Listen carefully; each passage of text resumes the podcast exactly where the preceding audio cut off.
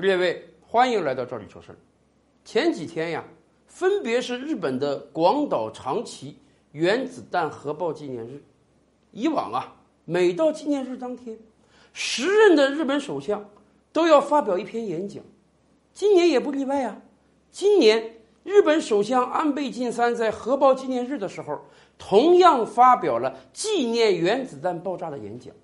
和以往也一样的是，日本在国际上总要把自己打扮成一个核武器的受难者，也没错呀。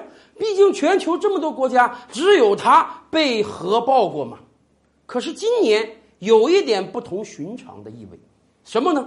很多海外记者都在认真聆听安倍的演讲，希望他的演讲中能够明确的说。日本要不要参与签署禁止核武器协定？然而，安倍的演讲几乎让所有人失望了。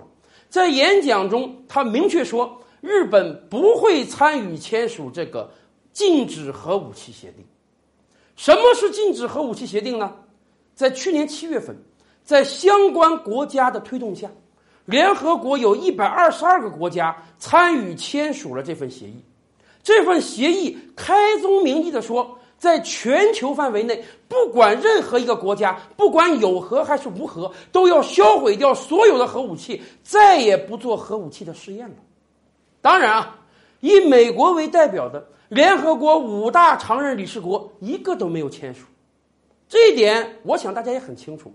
对当今世界，核武器确实还是一个非常巨大的战略威胁力量。所以呀，有核国家和无核国家在对待核武器上看法当然是不能一样的。大部分没有核武器的国家，那当然是我没有，我当然希望谁都没有。可是有核国家不一样啊，我有了核武器，我腰杆子就硬啊，我讲话就有人听啊。所以呀，有核国家是不会轻易签署这份条约的。然而，日本的态度就很耐人琢磨了。按道理讲啊，全球将近两百个国家，只有日本被原子弹轰炸过。你应当第一个站出来说：“我得禁止核武器啊，不能让以前加在我身上的伤害再加害到别的国家，或者再加害我一次了。”可是没有，日本没有同意签署这份禁止核武器协定，而且今年的核爆纪念日演讲和去年的核爆纪念日演讲。安倍晋三都明确表示，日本不会加入这份协定。为什么会这样呢？原因无非有二：一方面，我们清楚的是，日本在政治上确实是个矮子，他的大部分对外政策是要听命于他的美国爸爸的。对美国来讲，美国是断然不愿意加入这份束缚住自己手脚的条约的。所以，去年当瑞典要批准的时候。美国的外交人员都跟瑞典说：“哎，咱俩国家之间可是有着这个武器方面的诸多合作的。你如果胆敢签了这份协议，那我就要撤出对你的武器合作。所以呀，既然美国的态度这么坚决，日本当然不会贸然去签这份协定。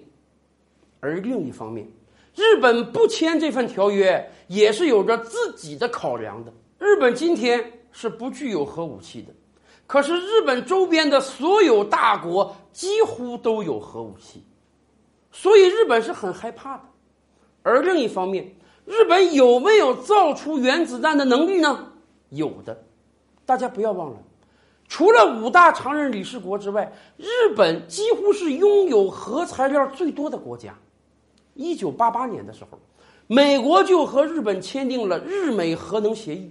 美国就授权日本处理使用了大量的核废料，而今天，当这份条约在今年已经三十年届满的时候，日美很轻松的又把这份条约延长了时限。也就是说，在这份条约的支持下，日本拥有着随时随地造出核武器的能力。所以呀，日本当然不会也束缚自己的手脚去签这份条约。对日本来讲，你给他一个月时间，甚至给他半个月时间，他就随时随地能给你造出一枚原子弹来。那么，既然日本作为核武器的唯一受害者，他都不愿意批准这份禁止核武器条约，那么我们应当采用什么样的态度呢？